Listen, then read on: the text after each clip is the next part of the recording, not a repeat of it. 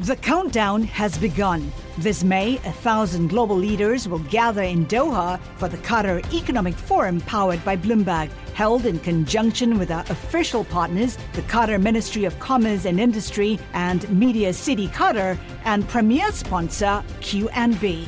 Join heads of state, influential ministers, and leading CEOs to make new connections and gain unique insights. Learn more at QatarEconomicForum.com. Le entregamos todo lo que necesita saber para comenzar el día. Esto es Bloomberg Daybreak para los que escuchan en América Latina y el resto del mundo. Buenos días y bienvenidos a Bloomberg Daybreak América Latina. Es viernes 5 de enero de 2024. Soy Eduardo Thompson y estas son las noticias que marcan la jornada. Los mercados se encaminan a finalizar la semana con fuertes pérdidas. Este viernes retroceden a la espera de datos de empleo más tarde en Estados Unidos que podrían convencer a la Reserva Federal de posponer los esperados recortes de tasas. El mercado de derivados de tasas ahora descuenta un 65% de probabilidad de que la Fed baje las tasas en marzo. El dólar se fortalece por sexto día. La inflación de la eurozona repuntó en diciembre, lo que pone de relieve el difícil camino de regreso a la meta del 2% previsto por el Banco Central Europeo. Los precios al consumidor aumentaron un 2,9% interanual frente al 2,4% en noviembre. La cifra estuvo en línea con lo esperado. En China, el gigante de servicios financieros Zhongxi se declaró en quiebra debido a su exposición a la crisis inmobiliaria del país. Es una de las bancarrotas más grandes en la historia de China. Siguiendo con ese país, Tesla retirará temporalmente de circulación más de 1,6 millones de automóviles debido a riesgos por su sistema de piloto automático. Es casi la totalidad de los autos que ha vendido en China. La empresa usará una actualización remota de software para solucionar los problemas. La demanda por efectivo se extendió hasta 2024. Los flujos a fondos de efectivo llegaron a 123 mil millones de dólares en la semana al 3 de enero. Según Bank of America, es un récord para la primera semana de un año. Pasando a América Latina, el ministro de Economía y Finanzas del Perú, Alex Contreras, negó el jueves que vaya a renunciar. Ayer circularon versiones contradictorias en medios locales sobre su permanencia en el cargo. Otro ministro que seguirá en su cargo es el de Vivienda en Chile, quien sorteó una acusación constitucional. Siguiendo con Chile, el país prevé vender hasta 16.500 millones de dólares en bonos en 2024. El 90% de ellos vendrán en moneda local, esto como parte de su plan de financiación.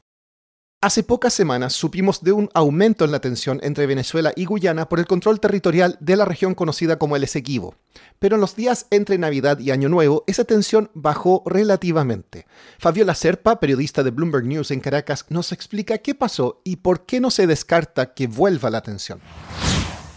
La situación ha cambiado un poco.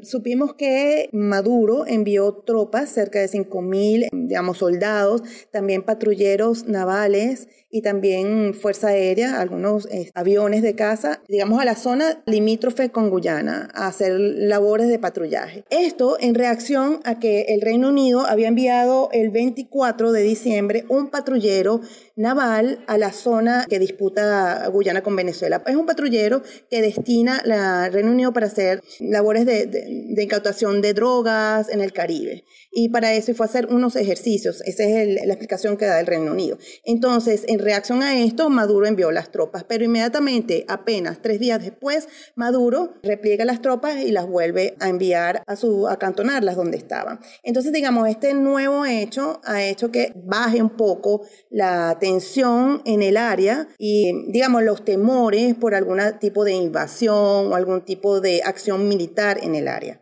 Fabiola, con este repliegue de tropas, ¿el presidente Nicolás Maduro dejará de hablar sobre este tema o podría volver?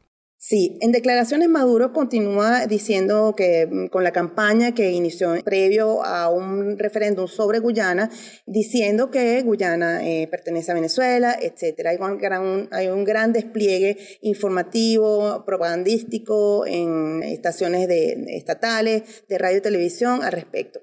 Los expertos consideran que como este es un año electoral en que Venezuela va a tener elecciones presidenciales y que Maduro quizás sea el candidato, porque eh, todavía no lo ha anunciado oficialmente, parece que podría seguir retomando esta bandera nacionalista y seguir atizando el tema de la disputa territorial con Guyana para mantener, digamos, un apoyo popular.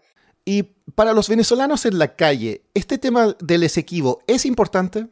Bueno, tradicionalmente, históricamente, los venezolanos se les han inculcado, digamos, con los libros de textos escolares, etcétera, que el Esequibo es parte de Venezuela y que hay una disputa pendiente. Pero, digamos, esto no resuena en las preocupaciones diarias de las personas. Digamos, si se le pregunta a un venezolano, él conoce el Esequibo, conoce que hay una disputa territorial y que es de Venezuela, esa es la posición. Pero más allá de eso, el venezolano de a pie, digamos, no está, digamos, no conoce los intríngulis o los detalles de la disputa histórica que tiene más de 100 años. Y, digamos, y desconoce también que esto está siendo dirimido en la Corte Internacional Penal. Aparte de eso, los venezolanos más bien les preocupa la, inflación, el empleo, digamos, el abastecimiento. Hay preocupaciones más, eh, los servicios, por ejemplo, la gasolina, la estabilidad de la electricidad, hay muchos apagones todavía, que ese tipo de situaciones y de, de pleitos, digamos, vecinos territoriales. Y para terminar, una noticia de básquetbol. El novato jugador francés de la NBA, Víctor Wenbanyama, quien mide 2,24 metros y solo tiene 20 años de edad, tiene un contrato con los San Antonio Spurs por 55 millones de dólares. Según cálculos de Bloomberg, si todo va bien, al firmar cada vez más contratos gigantes, podría ganar mil millones de dólares a lo largo de su carrera. Eso es todo por hoy. Para más información de Bloomberg News en español, los invito a suscribirse al newsletter 5 cosas para que inicien el día bien informados. El link está en la descripción del episodio. Soy Eduardo Thompson, que tengan un excelente fin de semana. Para conocer todas las noticias que necesita para comenzar el día, revise Daybreak en la app Bloomberg Professional, donde puede personalizar las noticias que desee recibir. También puede suscribirse a la versión solo audio en Spotify, Apple Podcasts o la plataforma de su preferencia. Esto es todo por hoy. Escuche de lunes a viernes Bloomberg Daybreak.